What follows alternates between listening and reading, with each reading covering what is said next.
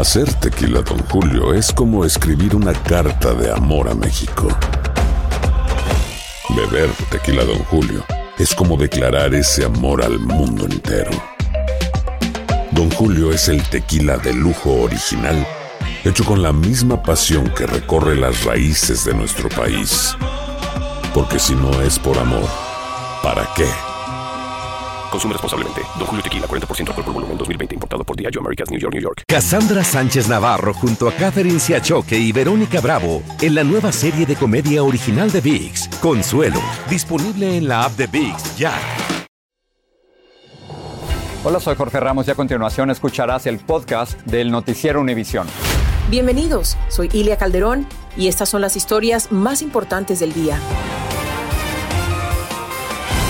Estas son las principales noticias hoy jueves 15 de septiembre. El gobernador de la Florida, Ron DeSantis, envió dos aviones con más de 50 migrantes venezolanos a Martha's Vineyard, en Massachusetts. Tenemos reacciones de la comunidad venezolana. Y el gobernador de Texas envió a más de 100 migrantes al barrio de la vicepresidenta Kamala Harris en Washington, D.C. Allí estaban las cámaras de Noticias Univisión. La Casa Blanca medió un acuerdo provisional entre compañías ferroviarias y los sindicatos. Si se aprueba, se evitaría una huelga potencialmente desastrosa para la economía. Today is a win, I mean it sincerely, a win for America. Filas kilométricas y el desmayo de un guardia real frente al féretro de Isabel II marcaron la jornada de hoy en los funerales de la monarca.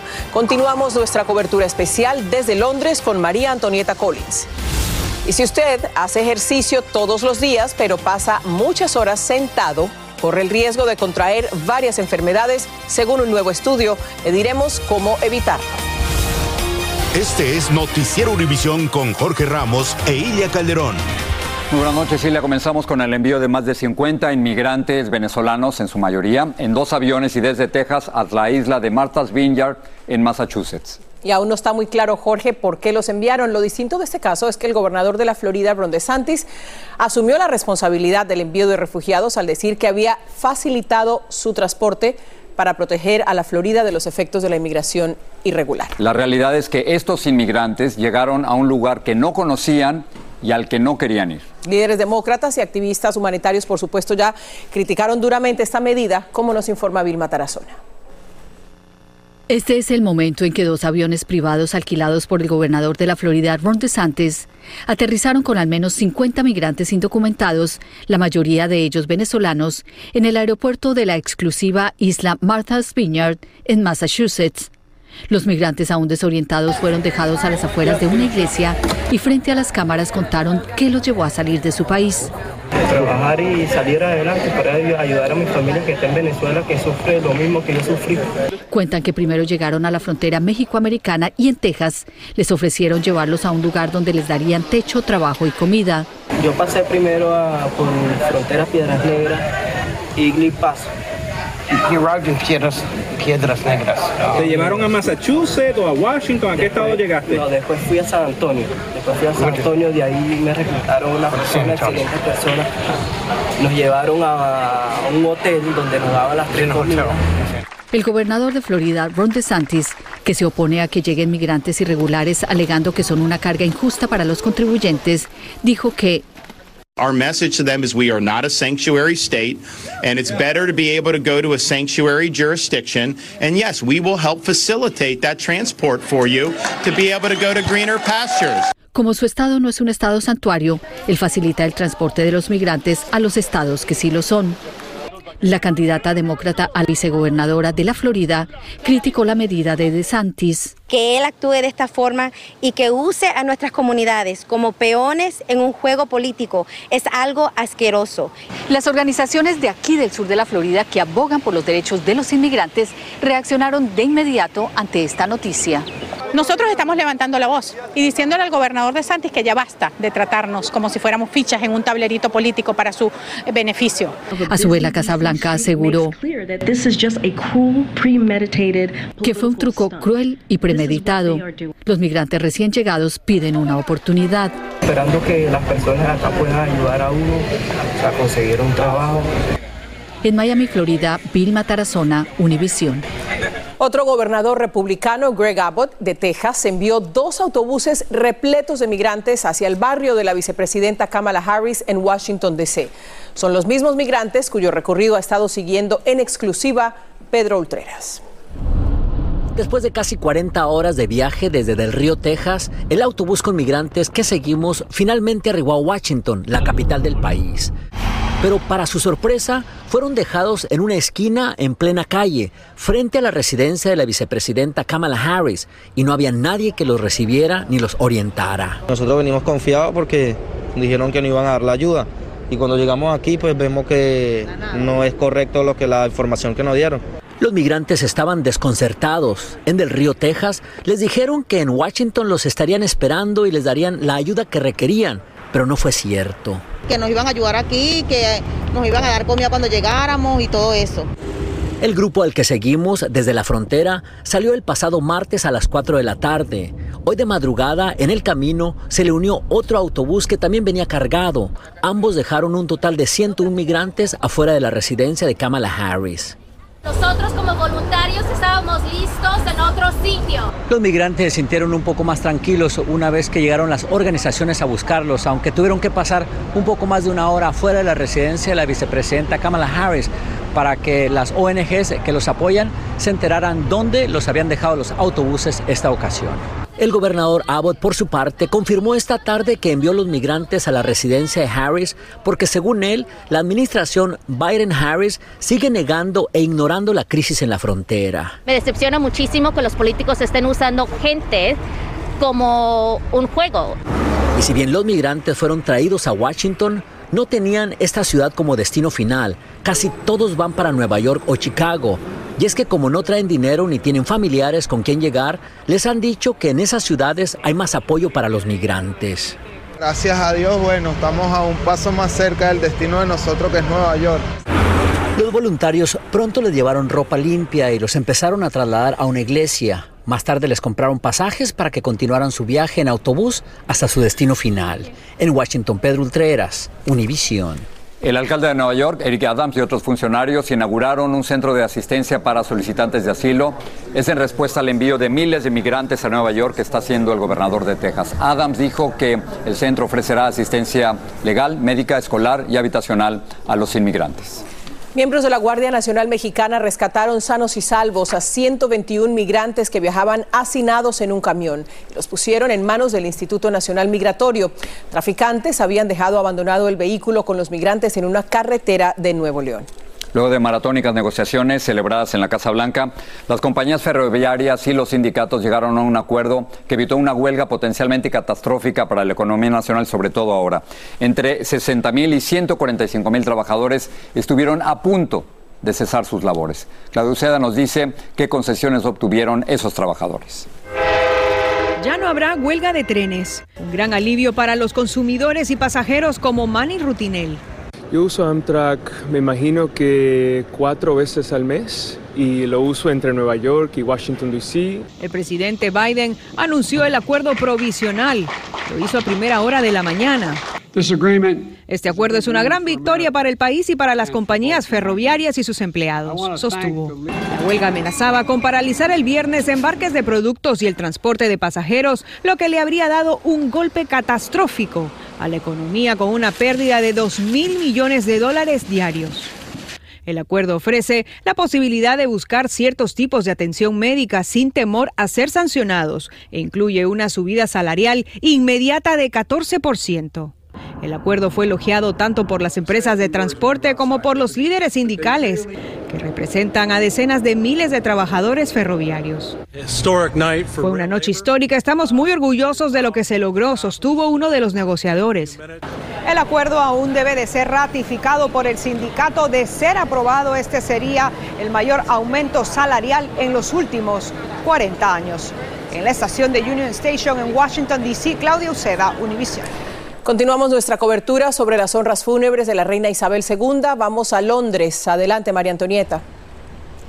Gracias, Ilia. Muy buenas noches. Te saludamos con mucho afecto aquí desde el puente Lambeth, que es una de las metas soñadas de toda esta larga fila de personas que estamos viendo a nuestras espaldas. Este es el lugar en donde hay que estar. Aquí está ocurriendo la noticia. ¿Por qué? Porque han caminado aproximadamente hasta el momento cuatro millas y medio a lo largo de entre cinco a siete horas para llegar a la capilla ardiente de la reina Isabel allá en Westminster Hall. Aquí pasan seguridad, entran al famoso serpenteo que hemos visto en las imágenes y finalmente desembocan allá, en la capilla velatoria. Ha sido un día intenso, incluido un desmayo que se ha hecho viral, pero Pablo Monsalvo tiene todos los detalles. Esta es su historia. De noche y de día unas tres millas y media de fila, unos seis kilómetros de recorrido para despedirse por siempre de una mujer que marcó a fuego la historia reciente de este país. Nicola y Geoff llegaron esta mañana en tren desde la zona de los Midlands, en el centro del país. Esperaron a la intemperie casi ocho horas. Fue muy emocionante, un momento increíblemente impactante. Ella va a permanecer en nuestros corazones por siempre. El momento más increíble de mi vida realmente. Pero hubo quienes no tuvieron la paciencia de esperar largas horas. A mitad de camino desistimos porque es demasiado. Es imposible, la verdad que estaba la fila muy larga. Prácticamente hemos caminado casi 5 kilómetros sin, sin, sin poder avanzar mucho. La larga fila que acompaña el contorno del río Támesis hace que las autoridades estimen que serán alrededor de 750.000 las personas que pasarán delante del féretro hasta la mañana del lunes cuando se cierren las puertas. Estamos visitando de Los Ángeles, California y no nos imaginamos eh, ver tanta gente. Lo que sí se sabe es que decenas de miles pudieron ya rendir tributo a Isabel II en el Westminster Hall. Un guardia real se desmayó durante la primera noche del velorio. Inmediatamente lo socorrió la seguridad. El ataúd de la reina permanece resguardado las 24 horas y aunque toman turnos cada 20 minutos, los guardias deben permanecer inmóviles por unas 6 horas en total. Esta mañana, miembros de la familia real hicieron apariciones. Los príncipes de Gales, Guillermo y Kate, agradecieron las demostraciones de afecto de la gente en las afueras de su residencia real en Sandringham. La princesa Ana se reunió en Glasgow con las organizaciones de caridad que la reina apoyó durante su vida. También tomó el tiempo para saludar a quienes le rinden tributo a su madre. Y el príncipe Eduardo y su esposa visitaron la ciudad de Manchester, donde saludaron al público. Y durante las horas de la madrugada, militares continuaron los ensayos del funeral de la reina del próximo lunes, marchando por las calles de esta capital, acompañando un ataúd negro vacío. La reina será enterrada junto a quien fuera su marido durante 73 años, el príncipe Felipe, en el castillo de Windsor. Allí también descansan muchos de sus ancestros. En Londres, Pablo Monsalvo, Univisión. Y bien dice Pablo Monsalvo, la madrugada del lunes ya se termina el velatorio público porque empiezan los preparativos para el funeral de Estado en unas cuantas horas más. Pero el domingo, en la madrugada, se va a terminar la cola. Las autoridades han dispuesto que el domingo dirán si es a la medianoche o a las 2 o 3 de la mañana. El que haya llegado va a poder pasar. ¿Por qué? Porque de acuerdo a las estadísticas, con los pasos que están desarrollando, en 20 horas los que hayan llegado cuando ellos cierren esa cola son los únicos que podrán pasar finalmente a presentar sus condolencias, su respeto ante su reina. Y hablando de la reina, uno no puede alejarse de dos personajes que son fascinantes para los ingleses y que rompen el corazón en el duelo a quien fue su abuela, pero también a quien fue como una madre, los príncipes Guillermo y Harry. Mientras la banda fúnebre marcaba el paso al real cortejo que detrás del féretro de Isabel II iba, las miradas buscaban a los príncipes William y Harry. Con paso militar y detrás de su padre, hicieron a millones recordar cuando exactamente hace 25 años y 8 días recurrieron el mismo camino detrás del ataúd de Diana, su madre. Hoy en Sandringham El príncipe Guillermo lo confirmó mientras recibía las condolencias de la gente. Aquel 6 de septiembre de 1997, William de entonces 15 años y Harry por cumplir los 13 iban junto a su padre, que entonces era solo el príncipe heredero. Ayer, el dolor en sus rostros dejaba ver el cariño por la soberana, que a la muerte de la princesa Diana se convirtió en abuela y madre para ellos. Según palabras del propio Guillermo y del propio Enrique, la reina como abuela era una abuela cercana, cariñosa, Tenía mucho sentido del humor. Y con la supervisión de Isabel II vivieron la adolescencia y se hicieron adultos. Hemos visto a dos hombres, ambos padres de familia, con la tristeza marcada en la cara, pero con una serenidad que no tenían cuando despidieron a su madre.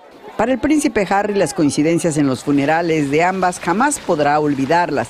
Cuando el funeral de su madre iba a cumplir 13 años, en el de su abuela hoy cumple 38. La de ayer fue la tercera marcha fúnebre de sus vidas. En abril del año pasado, en el funeral del príncipe Felipe, los hermanos caminaron pero separados, con el primo Peter Phillips en el medio.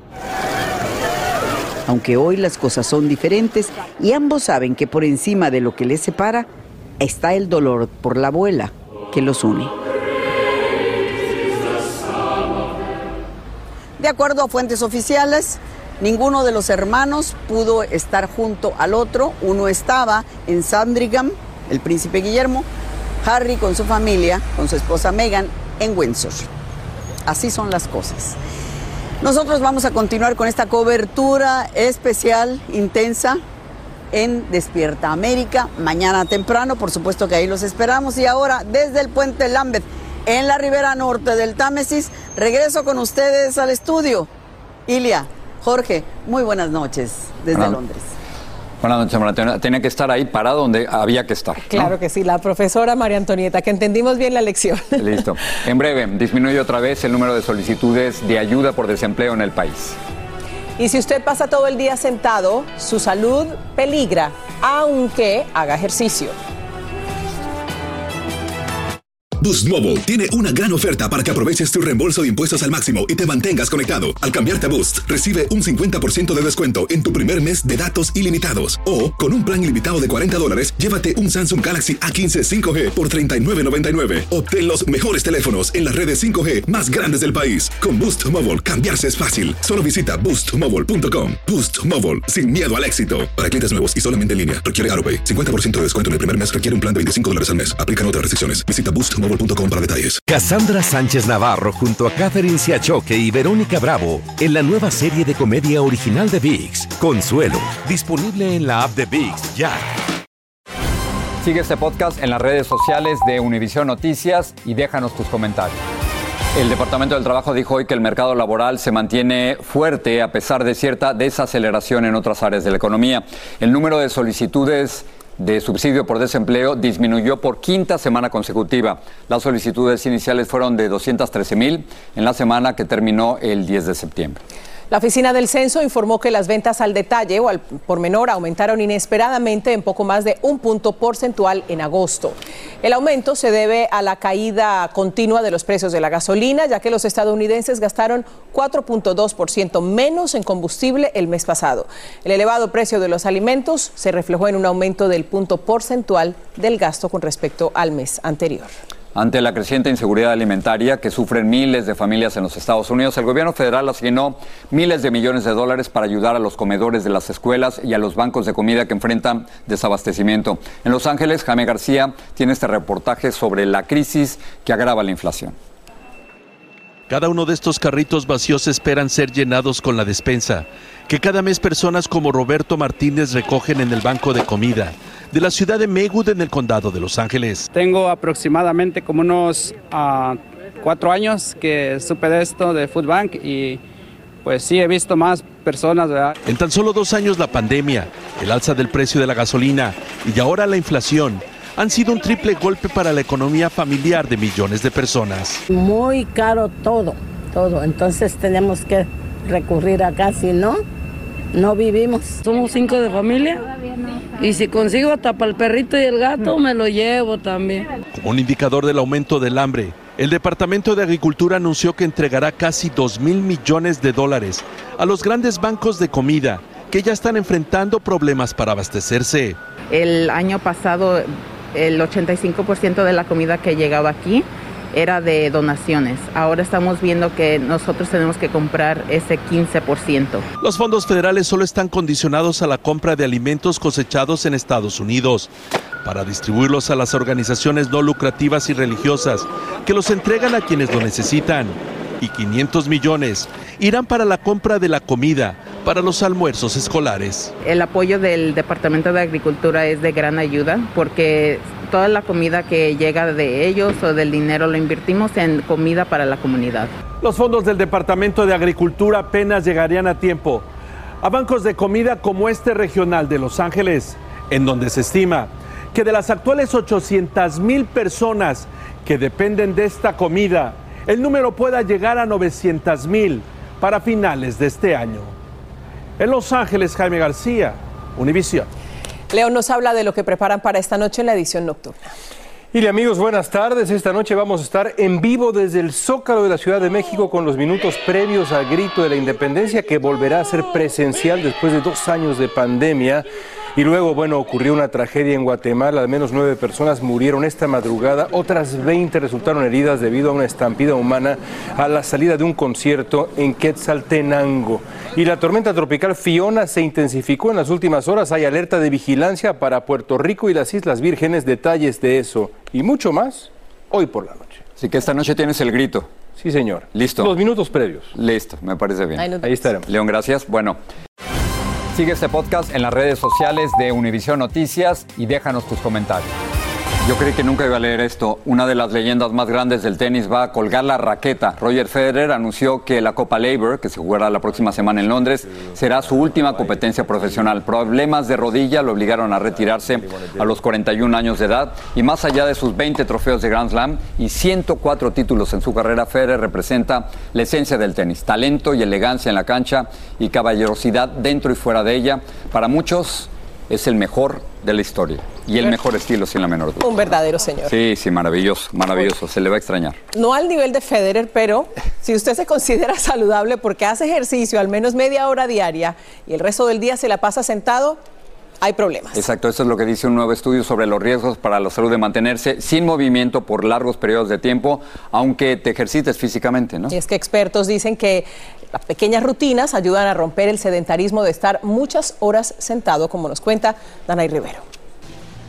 Gabriela Morel adoptó la costumbre de realizar más de 30 minutos de ejercicio diarios. Yo corro todos los días, a cinco o seis días por la, en una semana. Es importante por tu salud y por tu piel también cuando tú, tú trabajas en la oficina. Esa es la misma conclusión de un reciente estudio que indica que ejercitarse media hora diaria y pasar el resto del día sentados en sus trabajos frente a una computadora o mirando televisor no es nada saludable. Las personas que duran mucho tiempo sentadas durante su trabajo, digamos, un trabajo lo que se llama sedentario, eh, aunque hagan media hora de ejercicio diario, los efectos de, lo que tiene que ver con sus números en cuanto a, la, glucosa o azúcar, sus colesteroles y su estado físico en general, eh, no es muy diferente del que nunca hizo ejercicio.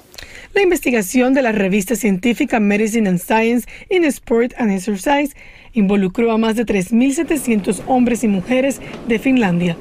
Una proporción importante hizo ejercicios tal como recomiendan los expertos durante media hora, pero luego se sentaron casi sin pararse, durante otras 10, 11 o incluso 12 horas al día. Sus niveles de azúcar en sangre, colesterol y grasa corporal resultaron elevados en los análisis. Por eso siempre la recomendación es hagan actividad física durante eh, su tiempo de trabajo también, así sea mínima. Y según el estudio, uno de cada cuatro adultos a nivel mundial no cumple con los niveles de actividad física que se les recomienda. Además, añade que se pudieran evitar las muertes de unas 5 millones de personas de la población mundial si fueran más activas. Desde Miami, Florida, Danay Rivero, Univisión. Y para terminar, hoy comienzan las celebraciones por el Mes Nacional de la Herencia Hispana que se van a extender hasta el 15 de octubre. Y durante este mes celebramos la historia, la cultura y las contribuciones de quienes vivimos aquí, pero tenemos raíces en países hispanoparlantes. Interesante, esto comenzó en 1968 como la Semana de la Herencia Hispana y se extendió a 30 días a partir de una ley en 1988. A celebrarnos. Listo. Felicidades, gracias.